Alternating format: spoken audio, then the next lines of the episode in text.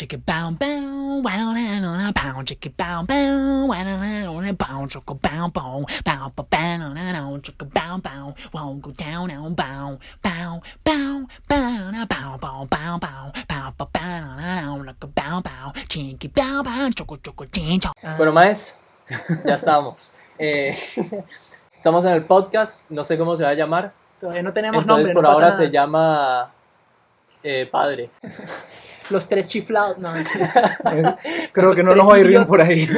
sí, no, no los va tres chiflia- Sí, los tres chifliados. Bueno, el punto es que eh, con este podcast, no sé si estoy hablando a la cámara, pero con este podcast yo creo que lo que queremos hacer un poco es como humanizar la iglesia. O sea, a veces cuando tanto creyentes como no, cuando pensamos en la iglesia pensamos como muchas reglas, como rígidas, como eh, algunos piensan en ideología y todo esto, pero la verdad es que, y algunos piensan en el Vaticano o en las construcciones, digamos, Sí, como o el sea, creo templo. que por ejemplo, una cosa que, que- a ver, la iglesia somos todos, ¿no? O sea, somos eh, o sea, laicos, consagrados, curas, eh, el papa, todo el mundo, ¿no? Y la El verdad es que la, la mayoría, la verdad es que la mayoría de gente no, no son curas, ¿no? O sea, eh, ni, ni papa, ni, ni obispo. Entonces, tenemos, te- o sea, esta idea también es un poco, eh, hablando, pues, obviamente es para todo el mundo, pero bien eh, puntualizado también hay que entender que todos somos iglesia y que y todos vivimos una vida que no necesariamente pues, es de curas porque no, nos- no es nuestra vocación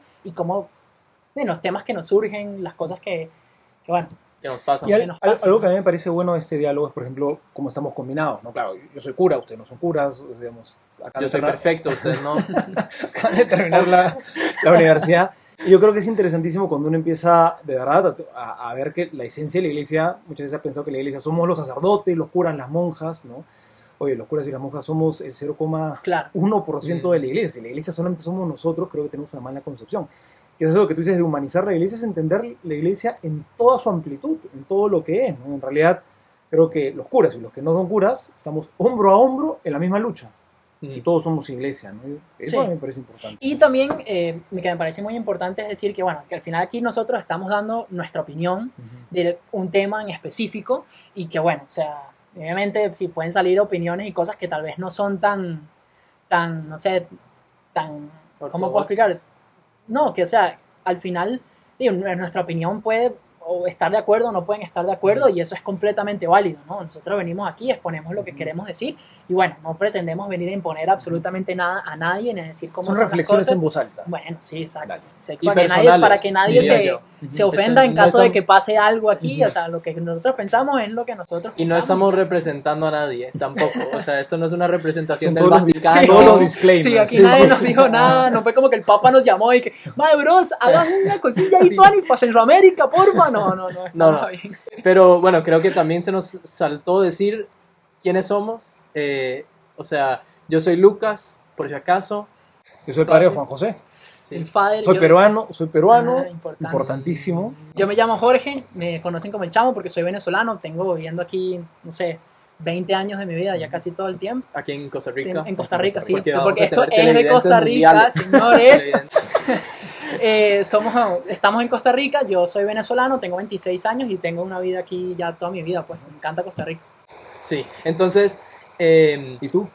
ah, bueno, sí, yo soy, yo he vivido en Costa Rica la mayoría de mi vida. Costa Rica, lo que vale. sea, pero tengo un popurrí de acentos porque recientemente mi familia es venezolana y recientemente eh, estuve en la universidad cuatro años, en- como ustedes saben, en Indiana, donde hay muchísimo latino. Y bueno, entonces eh, tengo un popurrí ahí. El punto, ah, justo hablando de eso, el primer tema del cual queríamos hablar eh, era sobre las experiencias universitarias, porque los tres acá tenemos experiencias muy diferentes. Yo me fui a la Universidad de Notre Dame en Indiana y estuve ahí los cuatro años, o sea, lejos de, de mi querida casa aquí en Costa Rica. Y el chamo se estuvo en la Yo- UCR sí, yo, yo, yo estudié aquí en Costa Rica, en la Universidad de Costa Rica. y el Yo padre estudié- nunca se graduó. Sí, no he estudiado nada. no, no, bueno. yo- Ya lo sabíamos, yo- ¿no? yo la verdad padre- que desde, que, desde que te quedó, o sea- conocimos sabíamos que le estaba faltando no, algo. no, las apariencias engañan. Sí estudié algo, no parece que... Está bien, está empecé bien. estudiando filosofía en, en- en la Facultad de Teología de Lima y terminé de estudiar la filosofía y la teología para ser sacerdote en el Seminario Mayor de Guayaquil. En la Facultad de Teología de Lima, eso es como Es una universidad. En, en, en, Privada. O sea, ¿es de verdad o la vaina no, te jodieron ahí? no, o, o pagó, o pagó por el diploma. A ver. No, pero para que vean, justamente en Lima es interesante, pero la facultad empezó a tener tanto peso que es una, univers es una universidad incluso donde viene a estudiar gente que no va a ser cura, estudian monjas. Veces- Ah, pero no, estudia no, puro, no, puro no, consagrado ahí. No, no, no, no, aunque no lo Estudia creas, gente de verdad. hay gente, bueno, que no pudo entrar a una universidad y entra esta acá para hacer unos primeros años y luego se pasa. Ah, son como el rebote, son como el rebote. La misericordia de Dios. Sí. algunos, La algunos de- entran Es el por eso. rebote, es como el trampolín para poder entrar a una universidad de verdad. No, vale. No, pero en la- en la- en la- yo creo que a nivel de Latinoamérica la Facultad de Teología de Lima de verdad que tiene muy buen nivel. ¿no? Pero es la única carrera de la universidad. Es la única. No, Tiene vale, filosofía- cuidado, no, no, vale. Filosofía y teología. Ah, bueno, Es fácil, Y pero- educación religiosa para hacer Hay gente. Hay gente hablando de universidad citas, mentira, pero hay gente como que se queda mucho en esa universidad, digamos, como que es- O sea, lo que Hay gente, ser cura, ¿no? hay gente que en serio quiere estudiar ahí cuatro años de su vida. No, no, no sé si no, no, no, que no, no, no, perdón, no, no me, no me, no me expliqué bien, no que se queda Ajá. como de, que, de, de quedarse en el lugar, sino que se queda que, que se queda en la materia, o sea, como que no Ah. pasa sus clases y Ah, no... que- Sí, no a mí me- aprueba. Sí, yo, por ejemplo. Uh. No, yo tengo que reconocer, tengo que reconocer que sí me quedé en la materia de griego y hebreo dos semestres. No, dos semestres, Dos ¿no? semestres. Fue- O sea- me, me- me costó, digamos, la pasé en el examen.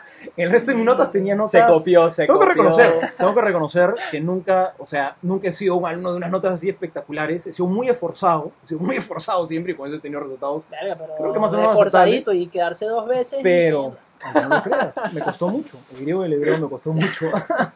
El griego y No, el hebreo. por allá- Entonces, por allá sabe, digamos, usted le cae a alguien hablar griego o hebreo. Muy fluidísimo, sí. Ah, sí. Full. Facilito. Pero digamos, Es medio calor, perdón. ¿ah? Este tema está pero. uh, uh, ya le están. Dale, hay que caerle encima, hay que caerle encima. Pero la. Entonces, griego y hebreo, ¿qué? Y habí- como usted tiene compañeros que en efecto se quedaron y no pasaron, o sea, como No, que no, no, se pudieron hacer. Bueno, a ver, yo Como estudié, los, yo, dropout. estudié, yo estudié los dos primeros años de filosofía en Lima. Luego terminé la filosofía, porque en total estudié siete años, ¿no? Porque son tres de filosofía y Porque te quedaste teología. dos años en hebreo y en griego. Y Se tuvo que pasar. sí. También. Eh, Como tuve que para cambiar, me, me no botaron de No, la Lima, no, me tuve no. que ir a Guayaquil. Que era No. En Guayaquil era distinto porque no es una universidad abierta, sino que es el seminario. Entonces ahí sí solamente éramos los que estudiábamos para... para- Ajá. sola- Pero en esta, en esta primera universidad, entonces sí era como más. Era un poquito Era más más, diverso. un poquito más universal. En Guayaquil era solamente los que se iban a preparar para sacerdotes de la arquidiócesis. Sí, esa, esa ya, ya me la imagino. Sí. Y esa propiamente no es universidad, salvo que el Los último boys. año, con la Universidad de Navarra de España, convalidaron, justamente mi promoción fue la primera que convalidaron los estudios Ah. de los que tratan. en realidad, mi título es de la Universidad de Navarra. He Buen camuflaje, ¿eh? Buen camuflaje. O sea, no puedes decir que saliste de la de Guayaquil. Tienes que decir, papá, yo estudié en Navarra. No, yo estudié en Lima, Guayaquil y con el título de Navarra. Y de ¿no? casualidad, Pero de hecho, Navarra, Navarra. Navarra acompañó los estudios de todo lo que hicimos. Ajá, pero ven acá. Y entonces en esa primera, en esa primera parte, vamos a concentrarnos en esa primera parte, que es una ¿Ya les primera. interesó este Una, tema? una que- primera, una primera, interrogar. que es una, Dele, una dele. primera parte. No, no, nada más para que en serio, porque, o sea, a ver, como estamos diciendo, esta es una parte que no conocemos de casi ningún Claro, cura, ¿me entiendes? O sea, nadie ajá. quiere hablar de ese tipo de cosas, pero entonces Porque a todos los curas les da miedo hablar de, sus, de su universidad. de su universidad, porque De seguro de todos esta- esos se escapaban y le hacían bromas al cura mayor. No sé si hay un cura mayor que es el, el profe de la U y seguro Claro, llegaban claro. y va, le tiraban agua, no necesito salen corriendo. Sí. O sea, queremos saber, a ver, o sea, todo el mundo va a exponer su, su, su, su experiencia. Al final, si alguna vez nos llegan a ver fuera de Costa Rica, sería buenísimo, digo, y si nos quieren invitar a algún lado, perfecto.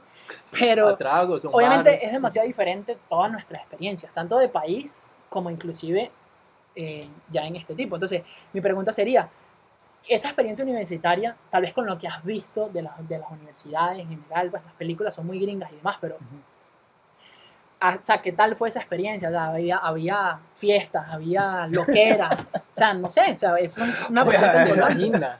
Obviamente, No, no sé. bueno, bueno, obviamente, sé, no muy, sé. obviamente es muy distinto. A mí, a ver, desde otro punto de vista, ¿no? Pero, por ejemplo, en Lima a mí me parecía, de verdad me gustaba mucho y conocía gente de muchas congregaciones. Generalmente muchas congregaciones mandaban a sus seminaristas, a la gente que se está preparando, porque cada congregación no es que tiene su propio seminario, sino imagínate, ¿no? Todos los mandaban. Entonces era una experiencia bonita porque conocías un poco la universidad de la, la universidad de la iglesia. Gente de muchos países, gente de muchas congregaciones, gente que se dedicaba a distintas cosas dentro del servicio de la iglesia. Eso me pareció muy, muy tuani, ¿no? Este, Hacían sus fraternidades ahí. no, y- no, por ejemplo, de Hacían verdad- retos de- para entrar, verdad- ¿verdad? de verdad- el, padre- el padre era capa Fai. No, pero de verdad, de Mae, verdad si, no- si se come tantas, eh, tantas tan- hostias, eh, puede entrar, como si no, no. Mae, ese pero- se comió como 100. Pero en los recreos, por ejemplo, de verdad era, era porque te juntabas con gente de otras congregaciones. Y O sea, había ¿no? recreo. Obvio.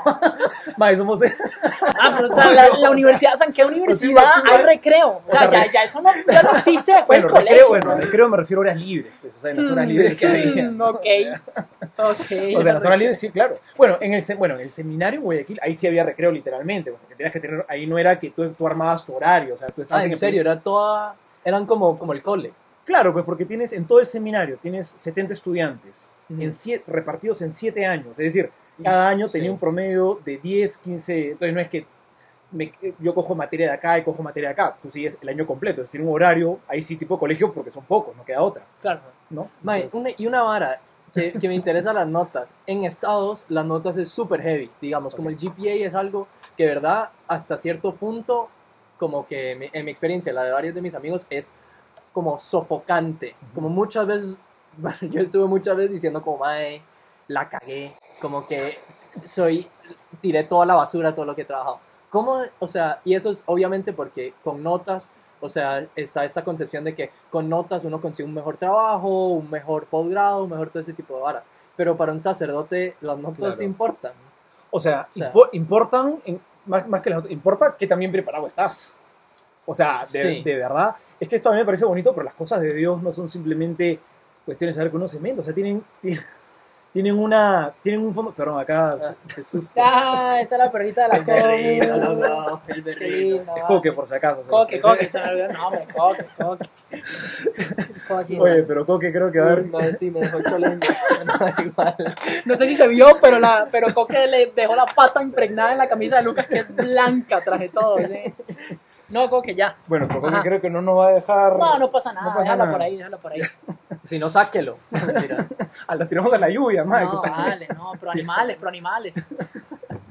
Bueno, ajá. Perdón, si quieres, si quieres lo amarramos, acá hay una correa. No, no hay problema. dale. No nos va a dejar- no nos va a dejar. Sí, no, no, nos va, no nos va a dejar. Yo lo conozco. ya. Mae, hay No, que no, ser, no nos va a dejar, no nos va a. Ah, serio. bueno, Hay que amarrar al pana, Hay que amarrar a... al boy, al brocito. Ah, bueno, no, estaba diciendo que. ¿Qué es lo que estaba diciendo? La vara de. Que las notas Ah, no, que para- las notas, o sea, la materia importa. Claro, Pero o sea, eso es un poquito de paja, porque, a ver, griego y hebreo. Sí, ¿quién te va a hacer un... No, pero, pero es, que, es que justamente griego y hebreo es importante porque los evangelios fueron escritos en griego, por ejemplo. No, fueron escritos en inglés. Jesús es americano. Sí, Entonces, pero mentira entonces, que te ¿qué- van a... entonces, Tú no ¿qué lees pasa eso en, inglés, en, en- en griego. ¿Cómo? Los evangelios no los lees en griego. Pero bueno, no, yo, yo- yo no lo leo en griego, en griego, pero a veces cuando para la traducción y tú quieres saber ya más precisamente qué significaba en griego en esa época, cuál era el uso que se le da a esa palabra, claro, te sirve un montón. No, es que en verdad, de, de verdad, para hablar de las cosas de Dios, tienes que estudiar y tienes que entender muchos contextos y muchas cosas. Entonces, no es que te califican, eres un buen sacerdote si sacabas 20, si sacabas pues todos los puntos. Ahí en ese sentido las notas no importan tanto, no es que te dan pues una... Sí, le dan la me- mejor me- parroquia. Me dan la mejor parroquia. o sea, obviamente no. Ma, usted eso- lo estamos mandando a la Basílica de San Pedro, papá, con ese 20. Con, ese, con esa nota, güey. Entonces, no, no es- bro, lo siento, te vas a meter en Siria ahora, en plena guerra, así, persecución, así. Bueno, entonces, y- y- entonces es un asunto de propia responsabilidad. Yo quiero estar bien preparado para poder servir bien. Y, de, verdad, estudié esos años, pero toda mi vida, toda la vida sigues estudiando, ¿no? Y de verdad, la vida te sigues preparando porque quieres servir bien, ¿no? Yo imagino que en esas universidades tiene que haber, o sea, tiene que haber como el típico mae, como en la U de uno, que uno siempre dijo, mae, este mae aquí lo que está haciendo es el papel, o sea, a él, dicho no interesa, bueno, nada, o sea, debe haber, debe haber pasado alguien por ahí que simplemente hacía los, los, los, los exámenes así. Sí, diga quién es con nombre. ¿Y en dónde, y en dónde estaba? Sí, ¿en qué parroquia está? Para quemarlo de una vez acá. Ahora, es interesante, ¿no? Que, que al final, es que, wow, cuando te entiendes que vas a ser cura, estás llamado a servir, o sea, es una vocación, ¿no? Tú dices, pucha, que te Sí. estás jugando toda tu vida ahí. Entonces, Claro. eh, mira, eh, para hablar en serio, sí, tienes razón, había gente, algunos que eran así, Claro. pero esos ahí, yo creo que veces se iban decantando en el camino. ¿no? O sea, bueno, sí. Sí, Claro, porque o sea, es un si- proceso de discernimiento si no, también, ¿no? si no estás comprometido, en, si no estás comprometido Sí. en serio, o sea, Chao, chao. sí, tú solito, tú solito te das cuenta que no, que esto no es para ti. ¿no? Sí, que bajón. Sí, el, el estar ahí discerniendo la vaina. o sea, de eso se trata, pues. Claro. Sí, que, que loco. Ah, pero qué loco y qué risa, pero puede ser que también en la universidad hubiese y que, y que los populares, así, los padres populares. Ay, los y los padres patazos. Bueno, y obviamente van a haber círculos sociales. Sí, Qué raro, ma, qué raro los círculos sociales en un seminario. Sí. ma. Es como, ma, ese padre un día la misa muy chota, entonces no, no qué malo. Sí. Es un Ma, patazo ahí. ma, se vio lo que dijo ese man en hebreo.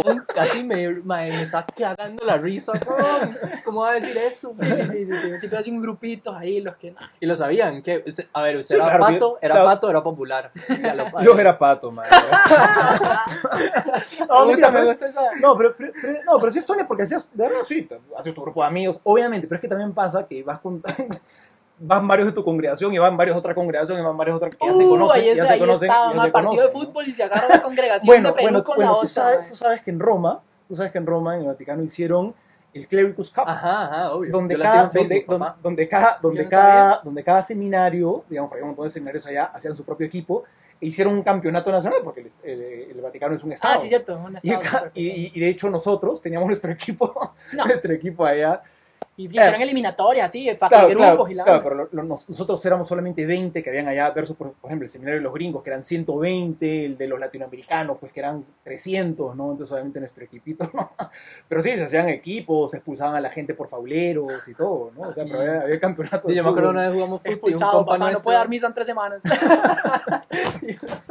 lo sacaron así. Chao, al- chao, no, "Madre, padre, vamos". no puedo ser padre, mano, estoy expulsado, bro. O sea, tiré una patada. Bueno, ya, al pero, ya, pero- esa era mi experiencia en un seminario, que de hecho, pero por ejemplo, ¿cómo es la experiencia en Estados Unidos, no? Porque, a ver, todas, Sí, sí, sí, las películas muestran una vaina que no creo que sea cierta, por cierto. Ajá, Esa vaina, Sí, no, definitivamente no lo es, porque eh, si bien las fraternidades más como fuertes, fuertes por decirlo así, como en estas universidades estatales, a ver, yo o soy... sea, sí, claro, tu universidad Sí. no había... Mi universidad es 10.000 personas, incluyendo a, a gente en posgrado, em, y es en el medio de la nada, en South Bend, Indiana, que es puro maíz, y es, y es yo diría que de las más católicas de, la, de, Estados Unidos, si no la más católica, y eso en Estados Unidos equivale a conservador, ¿me entiendes?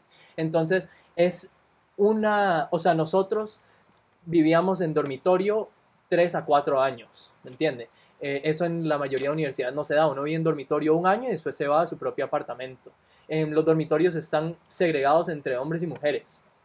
Em, mientras que en otros dormitorios son quizás un piso hombres, un piso mujeres o quizás hasta todo mezclado. Entonces em, es completamente diferente. A ver, yo el verano pasado estaba en Seattle y cuando hablaba de Notre Dame, todo el mundo decía como Notre Dame. Es verdad que ahí solo hay hombres y solo mujeres en, en los dormitorios. Y uno como, sí, es normal, ¿me entiende? Entonces era algo completamente diferente a lo que se vive como en estas universidades estatales. Como es católica no, no tenemos fraternidades. Pero los amigos que yo tengo que hice en la, en la universidad, que venían a visitar, y los amigos que se fueron a otras universidades, las fraternidades no son como lo que... Lo que pintan Lo las que películas. pintan. que hacen no. tonteras, que destruyen todo, Sí. que son O unas- sea, a ver, puede ser, no, es que hay unas que sí, o sea, hay, Hay- unas que, bueno, hay unas que hubo son un fuertes, problema, no sé si fue el año pasado o el año antepasado, que de hecho se murió un tipo Ah, tratando de entrar a una fraternidad, Sí, porque sí, hacen sí. estupidez, o sea, lo claro. dicho, ¿sabes? Y cosas que uno ve en las películas que si, bueno, si agarras este chancho y te montas encima y corres en el chancho, entras, pero hay otras que son, o sea, Es heavy. Y también hay una, hay una situación aquí social que es como este fenómeno de, de como que todos, cuando nos agrupamos y tenemos como una idea, como que se refuerza full y como que a veces puede llegar a ser extremista y termina volviéndose como eh, con todo esto de las fiestas, eh, la irresponsabilidad, el libertinaje en ese sentido, puede como que conducir mucho a, Claro. a- a- o sea, puede ser muy propenso a cosas de abuso sexual, em, de abuso de poder en, en estos mismos círculos sociales y se puede volver así. Pero eso pasa como en, en todo, en todo lado, como que decir Sí, que todas las fraternidades son así, son normal. Ah, digo, no es lo que se debería decir. En mi universidad yo siempre dije que uno encontraba lo que, lo que estaba buscando. O sea, todo, había círculos sociales para todo, ¿me entiendes? Em, mucha gente dice, más sí, ahí hay tanta droga, como hablan, hay tanta droga en todo ese tipo de cosas. Yo nunca vi tanta droga. Yo tengo amigos que quizás sí, sí estaban más, más metidos en esas situaciones, pero yo nunca la vi, la vi personal. Muy rara vez vi algo que no fui. O sea, al final no, es una experiencia no. que, que, sea, nos pasa a todos, o sea, el que quiere encuentra, ¿no? El Sí, que busca sí, encuentra. Entonces, ajá. al final, o sea, que un lugar No es no, el no- lugar. no sé si lastimosamente, obviamente no es el lugar, y Ujú. no sé si lastimosamente, pero o sea, al final no hay ningún lugar que, que esté exento de, del mundo. Sí, de ese O sea, no se puede. o sea, Es que- y, no, y- y- y- y es más, yo, yo creo que en verdad lo, lo- lo que nos toca, o sea, la, la cuestión no es buscar un lugar donde estés en una burbuja, digamos, donde Claro. nada te toque. O Sí. sea, sino, más, más bien yo creo que, que lo que debemos hacer es, con lo bueno que tenemos, estar donde nos toque estar y tratar de llevar lo mejor que tenemos. Y ¿no? por Eso eso de, yo de siempre- aislarnos en burbujas. Y por eso yo siempre estaba en la discoteca. siempre. Por eso siempre estaba en los Claro, bares y todo. claro, porque quería ser un buen apóstol. Justamente. A ver, o sea, era, también es era Jesús en la discoteca, Sí, Luca. Era lo que era, era lo Vamos dando las manos ahí.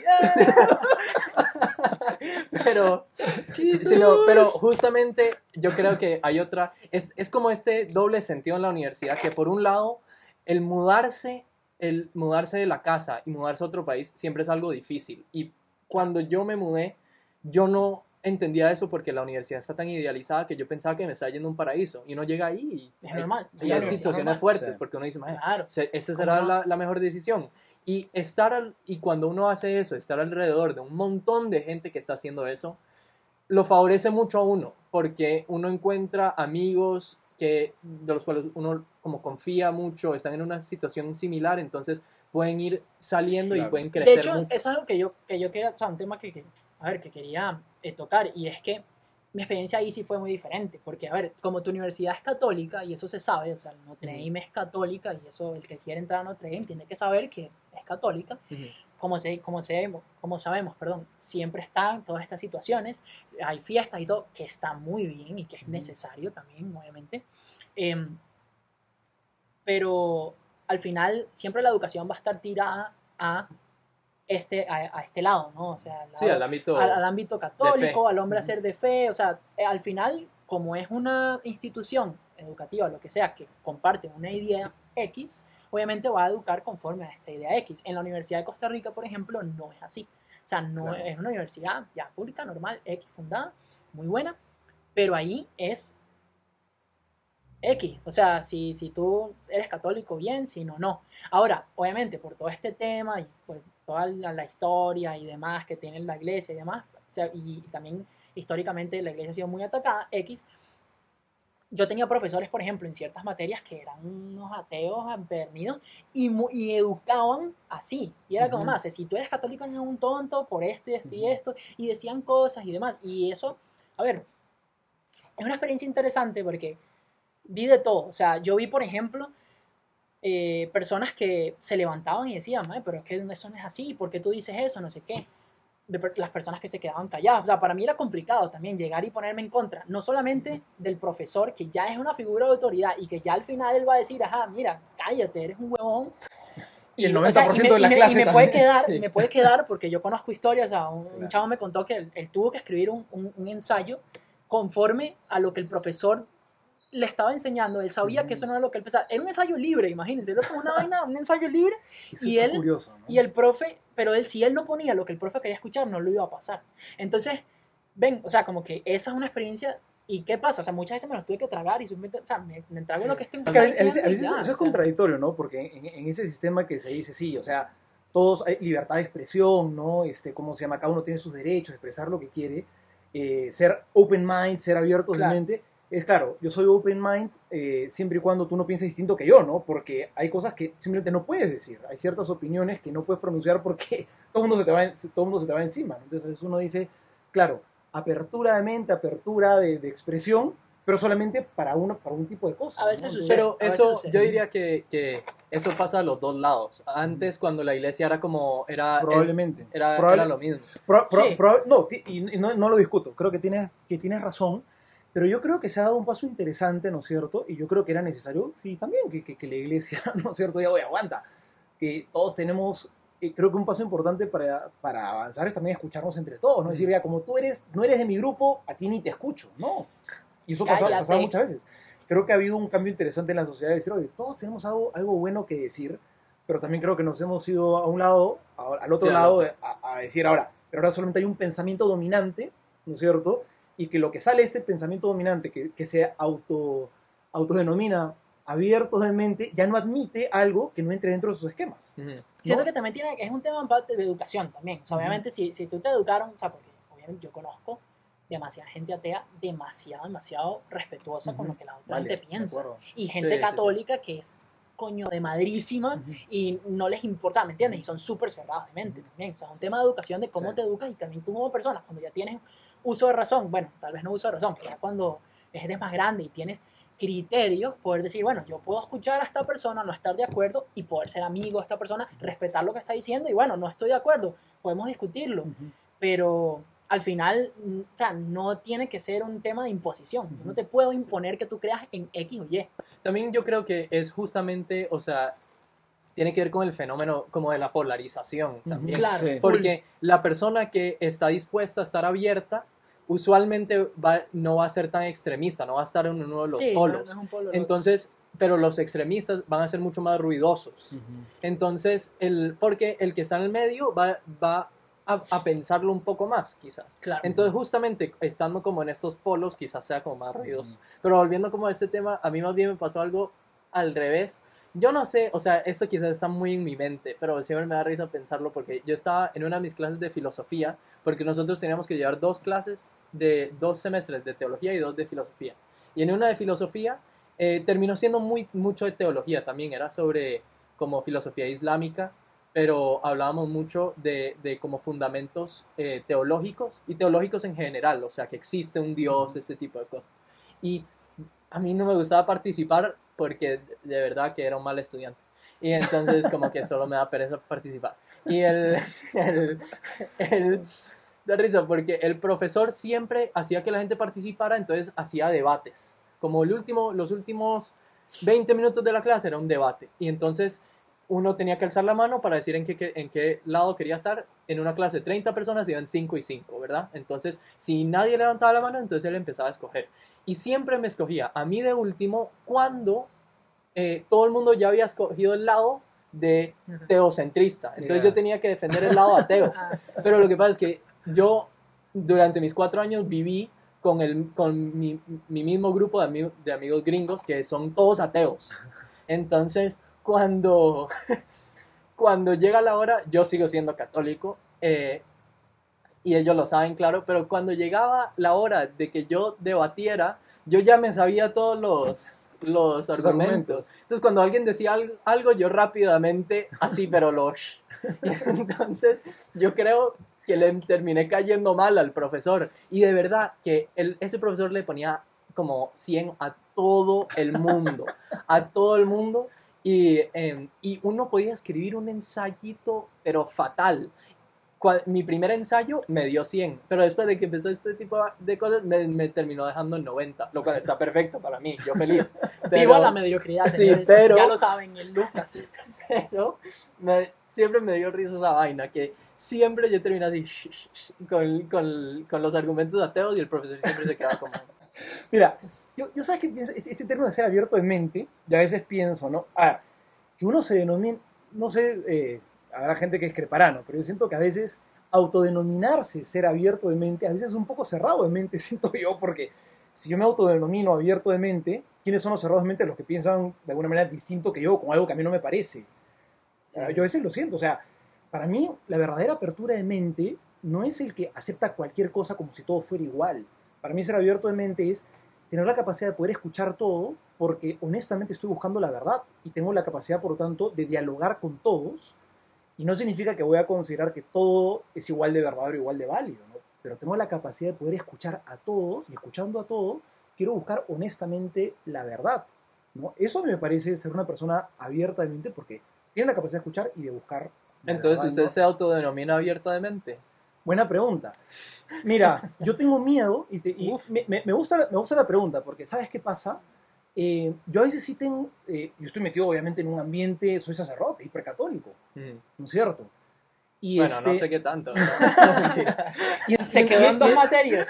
Solo Sí, quiero sí, volver a sí, repetir dos que veces. quede claro. Pero bueno, Pero es una, es una buena pregunta porque ¿qué pasa? Que hoy en, hoy en día el mundo está súper dividido ideológicamente, ¿no? Entre, sobre todo entre izquierdas, derechas y este tipo de cosas. Y hay una cuestión ideológica de fondo que está súper metida, ¿no? Y entonces, no es que yo como sacerdote, yo no opino y solamente hablo de las cosas del cielo, ¿no? Al estar preocupado de las cosas de Dios, tienes que estar súper metido también en las cosas del mundo. Y en parte de ¿No? eso se trata esta- este podcast. pues. Claro, así es justamente, ¿no? Entonces, este, ¿cómo se llama? Yo a veces, y yo lo reconozco, este, yo también tengo miedo de, de- de- meterme mucho en, en cuestiones ideológicas que yo no quiero. Porque a veces cuando te metes mucho en cuestiones ideológicas, ¿no? O sea, puede terminar que, que te prejuicias y ya no quieres escuchar.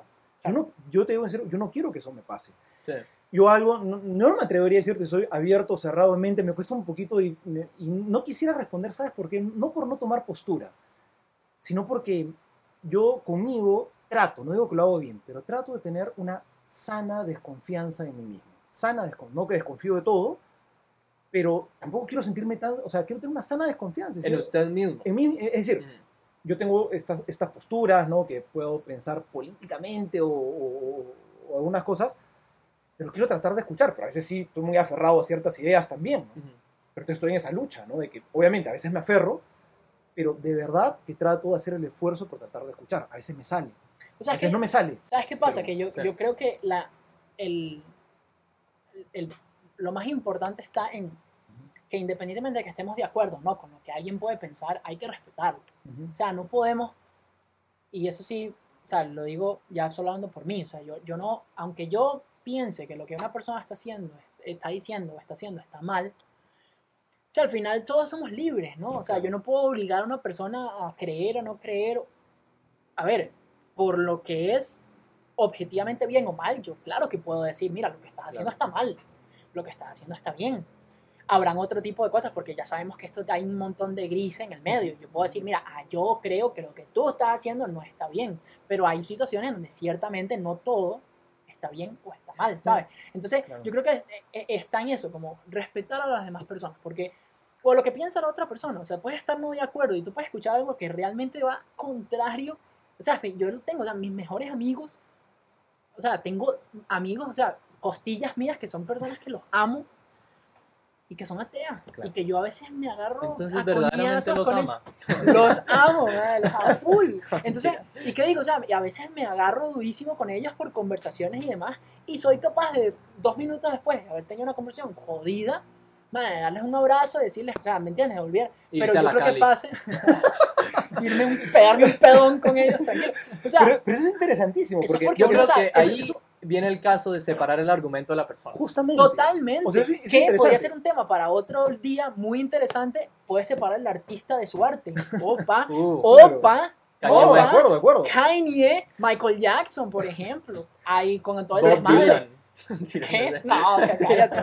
No, no pero, chavo, pero- pero eso lo puedes aplicar a la que vida. yo, creo, yo creo que es súper importante lo que dices porque a veces donde puede estar la confusión, y me parece, me parece muy bien como tú lo explicas, porque yo creo que a veces donde puede haber la confusión es yo no estoy de acuerdo contigo, y como no estoy de acuerdo contigo, entonces no me respetas. Claro, la gente no ver, separa ideas a- de a ver, personas. aguanta un ratito. Claro. Yo no comparto para nada lo que piensas, no comparto tus ideas, pero te respeto como persona. Entonces, no me van a decir porque yo no estoy de acuerdo con esas ideas, significa que te odio Claro. o que no te respeto. Yo te respeto como persona profundamente, voy a escuchar todas tus opiniones, voy a tratar de escucharlas con toda la apertura de corazón y de mente, pero habrán quizás estaré de acuerdo y otras quizás no. Y, y te diré, ¿sabes qué? No estoy de acuerdo con eso ahí.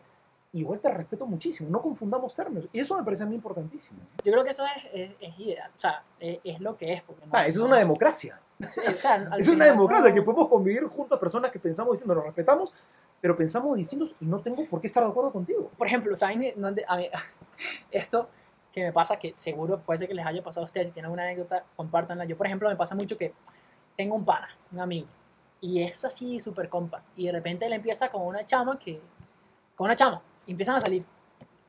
Y por allá yo no estoy de acuerdo con la relación, por X o Y, no importa. Y entonces, siempre existe como esta tendencia a que la gente cuando, o, o hay dos extremos, o la gente apoya full la relación, aunque esté mal, porque si le digo que no, eh, se va a enojar conmigo, Ajá. o completamente lo contrario.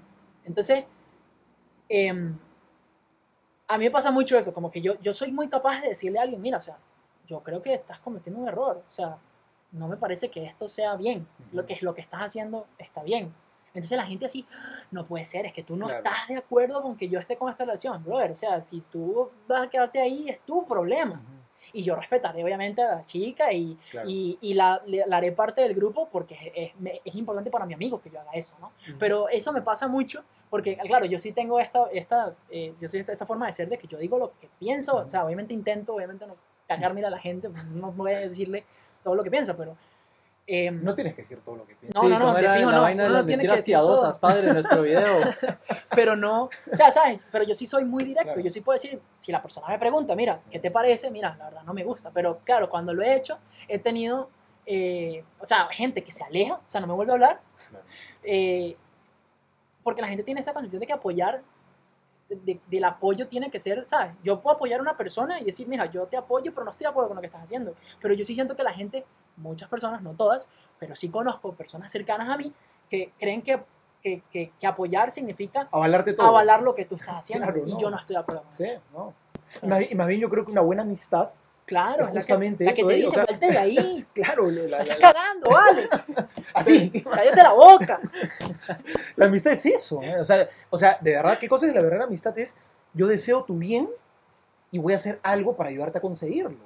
Entonces, el bien no es simplemente decirte lo que, eh, a, a lo que, lo que Lo que escuchar. Claro, porque si, esa es la típica, ¿no? Te pido una opinión, pero solamente acepto que tú me des la opinión de lo que yo quiero Sí, escuchar. va. Sí, como No, yo preguntándole a Felipe si estoy flaco bien o flaco mal. Chingada. ¿no? Tipo la Sí. esposa que le, le pregunta al esposo, y me queda lindo este vestido, ¿no? ¿Qué más? ¿Qué Sí, sí, dice algo que no, O sea, Pero, a ver, una, una pregunta, volviendo un poco al tema, a un tema anterior, que era sobre decir como, em, como tomar una posición neutra y todo ese tipo de cosas. ¿Cuán- ¿Qué pasa si nuestra posición neutra agrega a, una, a un mal movimiento, un- a una mala situación? ¿a qué te refieres con Sí. posición neutra? A ver. ¿y a qué te refieres con mala situación? O sea, digamos, O sea, ok, desarrolla, bro. O sea, digamos. no, esa- muy- esos, esos dólares gastados Sí. allá en esa universidad, ¿qué carajo? Es que solo puedo hablarlo en inglés. Ah, no, me jodas. No, sí, ese es mi rey, bro. No, no, Dale, pues. Pero, o sea, como si el status quo está mal. Y, o sea, estamos en una posición neutra donde no actuamos en contra del status quo. Estamos agregando el status quo y eso está bien o mal. Yo creo que, a ver, si hay algo que creemos que está mal, a ver, eh, para empezar, no nos podemos meter en todas las batallas. Es imposible. Yo creo que hay algo, algo Ah, importante. que tu es pelear full. Que Yo, es yo creo que algo importante es de verdad discernir y decir cuáles son las batallas que, que porque pueden haber incluso hasta batallas que son muy mediáticas, no, pero yo, yo tengo que, oye, aguanta, yo tengo que discernir cuáles son las batallas importantes en las que me tengo que meter, en primer lugar. Que Y nada, eso no, no, no tiene que ver solo con que seas padre, por ejemplo. Ujú. O sea, cualquier persona tiene que saber qué batallas, sea, es sabio Justamente. decir, bueno, en qué batallas puedo, Ujú. puedo Así es. Porque en este, en este podcast también se aprende, ¿no? O sea, no, no solamente se viene a hablar No solo hablamos tonteras. no solamente se hablan huevonadas. O sea, o sea, yo creo que eso primero. Aprende hay- a coger tu batalla. Ah, De verdad, No no, no, significa y que venga la otra, pero sí, si tú no te metes en esta batalla, tú estás siendo cómplice. Aguanta, no me quieras obligar a meterme en tu batalla. O sea, yo he hecho un discernimiento y quizá, y es más, pueden haber muchas batallas importantes, pero yo he elegido dentro de las muchas, yo me voy a meter en estas, no me puedo meter en todas y no me quieras obligar a que me tenga que meter en la, en- meter en la tuya y acusarme no de cómplice porque no, no me meto a la tuya. O sea, Ujú. ah, tranquilo. Yo creo que es un primer, un primer criterio que, que, que- que hay que ver. ¿no? Ahora, si yo creo que esta batalla me toca a mí, me parece importante, ¿no es cierto? Y me toca a mí y puedo hacer algo, ¿no? Este, yo creo que ahí sí la indiferencia, yo creo que ahí sí puede ser quizá un poco más grave, ¿no? Entonces yo creo que en realidad hay que hacer un discernimiento previo, ¿no? qué duro hacer todo ese discernimiento. Pero hay que se arma hacerlo. Se arma una pelea ahí heavy y yo, madre, ¿será que me meto o no? ¿Sí? Es que, No, es que- ma, eso no tiene un impulso, un impulso. No, estoy de acuerdo, estoy de acuerdo que uno tiene que pensarlo, obvio. Obvio, pero digo, sí. o sea, en el momento ahí uno así era, era, "Ma, yo sé cómo responderle a este man, dejarlo callado. Sí, pero, pero, pero, pero de verdad que no nos obligan a decir, sí, este, ¿cómo se llama? Si no te metes a mi causa, eres un... No, aguanta, o sea... Porque también creo que, por ejemplo, nosotros, a ver, aquí en Costa Rica, el movimiento y demás, lo que nos ha... Movimiento O sea, de vida cristiana, por si Movimiento acaso. a cristiana, los sí. televidentes internacionales. El punto es que, por ejemplo, o sea, lo que nos ha, mucho que nos ha enseñado, eh, por ejemplo, me acuerdo en, en un convivio que es una... eh, Un evento. un evento un para congreso, jóvenes. Congreso de Estudiantes un Católicos. congreso de estudiantes católicos, eh, nos hablaba, o sea, dieron un discurso una vez, muy, muy tuanis, que fue el primer convivio, que decía, lo, lo que basta para que el mal gane es que los buenos no hagan nada. Así Y uno se podría tomar eso demasiado a pecho, ¿me entiendes? Como que, a ver, Pero eso sí es verdad. Eso estoy es verdad. Estoy completamente de acuerdo con eso. Claro, pero sí creo que también tiene que ver mucho con el tema de las batallas en el sentido de que si puede haber- por ejemplo, hay una batalla que no es para ti, X, lo discerniste, hay una batalla que no es para Claro. ti, pero está pasando algo mal, podría ser, porque podemos vernos Ujú. situación de una batalla que no sea para ti y que está pasando algo mal. Claro, si, si yo me tomo de, o sea, no, no es que tomárselo demasiado a pecho, pero demasiado literal, este, lo, lo- lo que necesita el mal para ganar es que los buenos no hagan nada, si yo decido retraerme de esa batalla, porque de forma consciente lo pensé y creo que no es para mí, podría yo sentir una culpa de decir, "Coño, es que no estoy haciendo nada. Pero no es necesariamente así. Obviamente se necesita. nah, el mundo es complicado. O sea, esto no Sí. es tan fácil. Esto uno lo dice así. Hay mil campos de batalla. pero hay. Y hay demasiadas situaciones. Entonces, sí es bueno tener ese, eso claro, porque no necesariamente que tú no hagas nada frente a un mal significa que estás haciendo un mal por no hacer nada. ¿Ya? Que eres cómplice, sí. Yo, yo, yo creo que, o sea, a ver, a mí me parece completamente válida esa frase, ¿no? De que para que, para que, el, ¿cómo era? Para que el mundo Para que el mal, mal que venza, era para que el mal no venza, gane. es suficiente que los buenos No. no, hagan lo- el bien que tienen que hacer, ¿no es cierto? Entonces, yo estoy de acuerdo, o sea, si tú no te comprometes, pero compromiso, ¿ah? No simplemente postear en Instagram o en Facebook, pues, una, Sí. una fotito así, no, no, no, digo comprometer tu vida, ¿no? Por una causa buena, ¿no? Si no estás comprometido con nada de los demás, de tu mundo, de tu sociedad, y solamente estás preocupado en, en- en- en- tus cosas, en lo que a ti te interesa, y, y una visión un poquito egocéntrica que podría ocurrir, ¿no es Claro. cierto? Yo creo, que, yo creo que ahí sí, que no estemos comprometidos con nada, eso sí me parecería un problema, ¿no? Y el mal, claro que avanza. Obviamente no nos podemos meter en todas las causas, pero yo creo que si, si uno se considera una buena persona, si es que lo consideramos, creo que tendría que venir la siguiente pregunta, muy bien, ¿con qué causa buena entonces estoy comprometido? Claro. Si me considero una buena persona, entonces ¿con qué causa buena de verdad estoy comprometido? A mí me parece que es una, persona, una pregunta que debería seguirse a esta primera afirmación de que me considero una buena persona. ¿no? Sí. Bueno, o sea, al final uno lo tiene que pensar mucho. A ver, tú ahora, weón, tienes como 20 minutos de misión cuando. Más estoy aprendiendo, weón. No. Yo creo que, que con eso podríamos ir terminando. Sí. Eh, sí, con la última pregunta, padre. eh, había gente que se emborrachaba en el seminario. Uf, uf.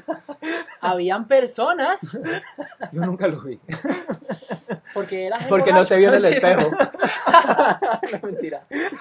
No, o sea, Ay, para sacar como buena conclusión, o sea, al final de todo Sí. esto es, o sea, a ver, lo que queremos con esto es generar justamente un espacio de diálogo en donde podamos discutir temas actuales, temas que nos interesan, de forma muy libre, ¿no? O sea, y si nosotros, o sea, somos amigos de misión, yo conozco al padre, ya, ya cuánto- ¿hace cuánto llegaste a Costa Vivo Rica? aquí hace, 40 años. vivo hace seis años. Mañana cumplo siete años de cura. Y Oh. llevo aquí seis años viviendo en Costa Rica. Seis ¿Qué, años qué bodas es ese? Usted sabe que como No, bodas la de de- plata. la de bodas- siete no sé, hay, papi. Sí, sí de- hay, sí hay. No, de padre sí hay, ser de pero siete carbón, no. de papel. No, de- cada año no. Sí, es de, Es es de cada, no, cada año no es. No, es sí, cada, sí hay, es sí hay cada, cada Papu, cada- tiene suerte, tiene suerte que mi teléfono está ahí, porque se lo buscaría y diría que está mal, Zeus.